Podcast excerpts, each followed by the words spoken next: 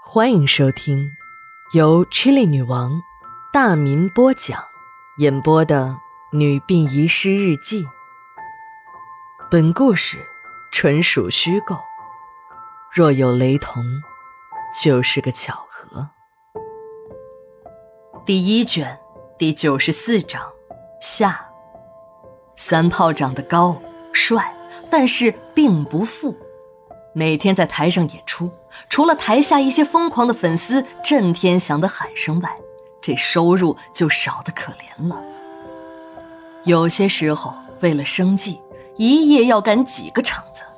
他们这样的歌手和大明星比起来，其实实力上呢不会有太大差别，没出人头地也只是个运气问题。甚至有很多人唱的比那些大牌的明星都还要好。这些市井歌手，别看收入不敌人家大明星，可各种应酬的支出一样也不比人家少，这就使得他们光鲜背后的辛苦要更多，有的比民工也强不到哪儿去。三炮知道这行业不容易，就更加辛苦的跑场子。同样的命运，同样的生活经历，让三炮和一个女歌手芳子走到了一起。芳子是他的艺名，可能因为她长得很像梅艳芳，又经常唱她的歌，就得了这么个艺名。同居了一段时间后，芳子怀孕了。为了孩子，二人决定芳子停演在家，因为那个地方确实不利于腹中的胎儿。况且为了振作精神，还要不断的嗑药。就在二人奉子成婚大半年后。芳子生下了一个健康的女婴，一家人都很高兴。为了孩子的健康，芳子决定母乳喂养。也就是这个决定，要了这个孩子的命。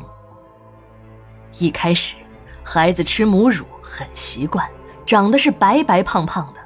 可自从满月后，孩子就慢慢的有了变化，不停的哭闹，还变得又黑又瘦。上医院检查。医生除了说孩子营养不良，需加强营养外，也说不出个所以然来。在这期间，芳子还感觉到乳房有些疼痛，感觉不适。她还以为是孩子吸吮所致，就没有太过在意。就这么一个小小的疏忽，却酿成了大祸。前天夜里，芳子醒过来，这是个习惯，每天的这个时候都要给孩子换尿片、喂奶。当芳子像往常一样把孩子抱起来时，却发现孩子的头低垂着，不管他怎么叫，一点反应也没有。情急之下，她就给老公三炮打电话，可电话怎么也打不通。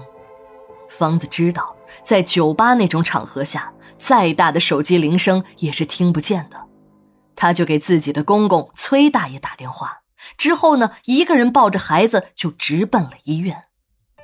医生给孩子做了检查，对方子说：“根据检查结果来看，孩子呢是慢性食物中毒，现在情况很危险。你回忆一下，都给孩子吃过什么？”方子想破了脑袋也没有想出来，就说：“我只给孩子吃过自己的奶水，再没有别的什么了。”医生想了许久：“那好吧，那就取一些你的乳汁化验一下。”芳子最近也感觉到自己的奶水比原来浓了很多，颜色也变得不再是乳白色了，而是黄褐色。他以为既然是人体分泌的，不应该有问题，就没有太在意。一个医生拿着化验结果来到了方子的面前：“你注射隆过胸？”方子点了点头。这对于他们这种靠青春吃饭的女孩子。又不是什么大明星，要不在脸蛋和乳房上下点功夫，那些个男人干嘛天天来给你献花捧你的场子？像整容隆胸这样的事儿，在行内是司空见惯，根本不是什么新鲜事儿。让医生这么一问，方子反而愣了一下。他的大脑飞速地旋转着，那是十年前的事儿了。酒吧的老板嫌他的形象不好。尤其是乳房太小，对男人没有吸引力，就告诉他：“老妹儿啊，就你这个条件吧，要想在这儿上一去，那只能去隆个胸。要不然，那你只能卷铺卷滚蛋。那个时候，方子刚出道，一点名气也没有。要不是这个老板收留，在这个行里还真的就没法混下去。老板给他介绍了一个私人的美容诊所。那个时候，像这种割双眼皮、注射隆胸的手术，到处都有店面在做。这本是一个十分严肃的手术，却变成了一些人谋取暴利的良方。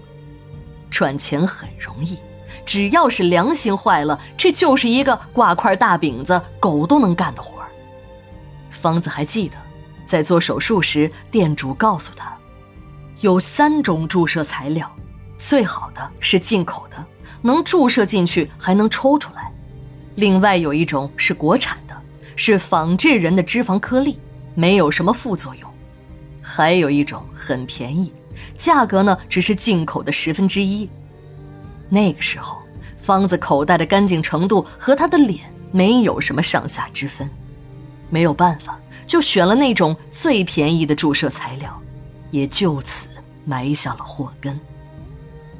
就在这个时候，一个护士跑了进来：“医生，孩子已经不行了。”方子扑在孩子的身上嚎啕大哭。